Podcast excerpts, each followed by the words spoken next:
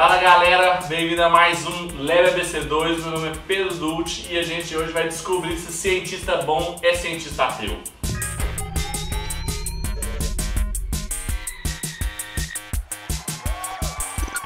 Em semanas passadas a gente apresentou vários modelos de relação entre fé e ciência e um deles é o do conflito, ou seja, de achar que ciência e fé estão sempre brigando, são sempre inimigas. Isso ficou muito famoso porque vários cientistas contemporâneos são ateus. Quando eu falo que um cientista é ateu, principalmente no ramo científico, significa que ele é um naturalista evolucionista, ou seja, ele acredita só em, nas coisas naturais ou ele explica os fenômenos e os processos da vida humana e da vida é, social por meio de explicações naturalistas e ele também explica o desenvolvimento desses processos naturalistas pela teoria da evolução, ou seja, seleção natural e adaptação. Agora, a gente vai resumir isso dizendo que esse é o comportamento do cientista ateu. A pergunta é: todo cientista bom é um cientista ateu? Ele precisa ser um naturalista evolucionista? Não pode existir um cientista bom, rigoroso, famoso na sua área de trabalho e que não é naturalista nem evolucionista, ou seja, ele parte, por exemplo, da fé cristã, de saber que Deus criou todas as coisas, ele conduziu até onde nós estamos e ele fez isso com o seu poder sobrenatural. Bem, o que eu vou mostrar para vocês é que é possível e para fazer isso, eu vou me valer dos raciocínios de um filósofo cristão brilhante, que é o Alvin Plantinga. A gente já falou dele outras vezes aqui, mas é importante mencionar como que o Plantinga é talvez das pessoas vivas nas ciências humanas, e eu que sou filósofo gosto muito do Plantinga, que conseguiu o melhor status dentro do mundo acadêmico, universitário. Ele é um intelectual brilhante. Por quê? Porque o trabalho dele é tão bom que você não precisa ser cristão para gostar do Plantinga. Qualquer filósofo que estude filosofia da linguagem, lógica, que são as áreas de estudo do Plantinga, ele precisa estudar o Plantinga, mesmo ele não sendo cristão. E o Plantinga tem um livro que está em português graças a uma parceria da ABC2 com as edições Vida Nova, que chama Ciência, Religião e Naturalismo aonde ele vai questionar exatamente esse senso comum de que cientista bom é cientista ateu.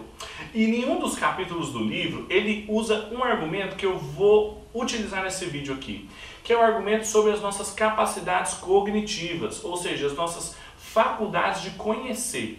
Ele fala que é muito improvável que um cientista ateu consiga explicar por que, que as nossas faculdades a nossa capacidade, a nossa inteligência, ela é confiável. Olha o que, que ele fala. Da perspectiva do teísmo, o natural é pensar que nossas faculdades de fato são confiáveis na maioria das vezes, pelo menos em uma larga faixa de seu espectro de operações. Deus nos criou à sua imagem. Uma parte importante dessa imagem consiste em nos assemelharmos a Deus na capacidade de, como Ele, conhecer. Mas suponhamos que você seja um adepto do naturalismo. Você acha que Deus não existe e que nós e nossas faculdades cognitivas fomos formados pela seleção natural. Poderá então afirmar, de modo racional, que nossas faculdades cognitivas são, no geral, confiáveis? Digo que não poderá.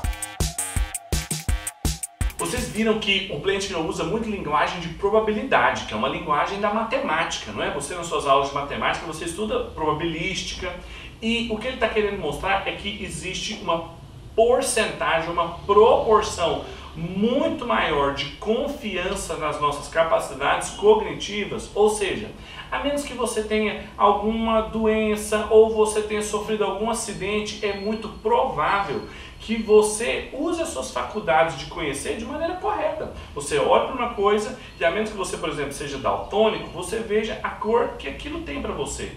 Ou então você, quando faz uma conta matemática, a menos que seja uma coisa muito difícil, que seja necessário o uso de uma calculadora, você consegue chegar a um resultado confiável.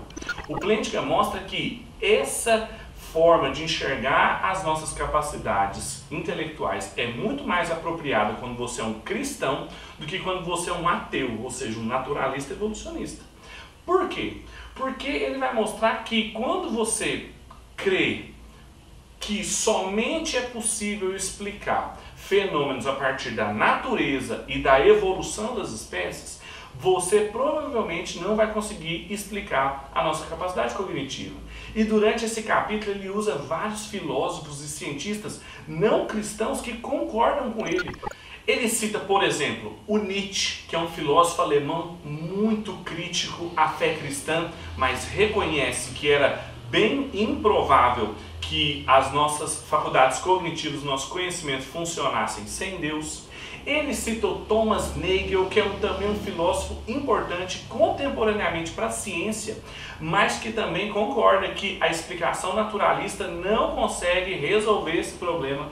Ele cita a Paula Churchland, que é uma neurocientista importantíssima, não é cristã, ou seja, é uma cientista bem do, do, tipo tradicional, só que ela também reconhece que é muito difícil explicar como que a confiabilidade, ou seja, como que a nossa mente funciona de maneira confiável e pasmem, ele termina citando o Darwin, o próprio Charles Darwin, que é o responsável por esse mito do conflito entre ciência e religião, e ele mostra que o Darwin também tinha essa dúvida. Olha o próprio Darwin falando sobre isso. Sempre surge em mim uma dúvida horrenda quanto a saber se as convicções da mente do homem, desenvolvida a partir da mente dos animais inferiores, têm algum valor ou são, de alguma medida, dignas de confiança. Quem confiaria nas convicções da mente de um macaco, se é que tal mente tem quaisquer convicções? Tá vendo? O que eu quero te mostrar é que essa dúvida que o Darwin tinha, que o Nietzsche, que o Nagel, que a Churchland todos esses cientistas ou filósofos importantes não eram cristãos, tinham essa dúvida e o Plantinga vai argumentar. Nós cristãos podemos ter confiança nas nossas faculdades intelectuais, sabe por quê? Porque nós somos criados à imagem e semelhança divina. E a menos que a gente sofra algum acidente, alguma doença que é fruto da queda, como a Bíblia também ensina, muito provavelmente a gente tem capacidade de entender as coisas. Quando você digita um endereço aí na internet, você provavelmente vai chegar ao endereço correto. Quando você procura um vídeo, quando você tenta lembrar de alguma coisa que aconteceu, a sua cabeça vai funcionar. E a probabilidade disso acontecer é só porque Deus nos criou parecidos com Ele, a sua imagem e semelhança. Isso é muito importante para o diálogo entre fé e ciência, porque está querendo mostrar que o trabalho de um cientista, que é um trabalho intelectual, depende de uma visão do próprio homem como alguém que tem capacidades confiáveis. Isso, para muitos cientistas, é quase que uma coisa óbvia. Agora, uma coisa que era óbvia hoje em dia, ela não era antigamente.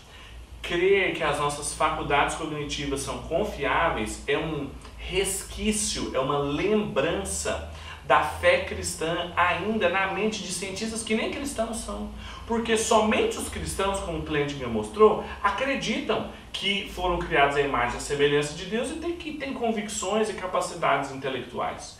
Porque se você acha que a gente é fruto do acaso, ou então que não tem sentido em todas as coisas, ou seja, outras religiões e visões de mundo, elas não vão conseguir explicar por que a gente conhece as coisas. Porque Deus nos fez parecidos com Ele. Ele nos fez assim para que a gente pudesse conhecer a realidade e também para que a gente pudesse conhecer a Deus, ter um bom relacionamento com Ele.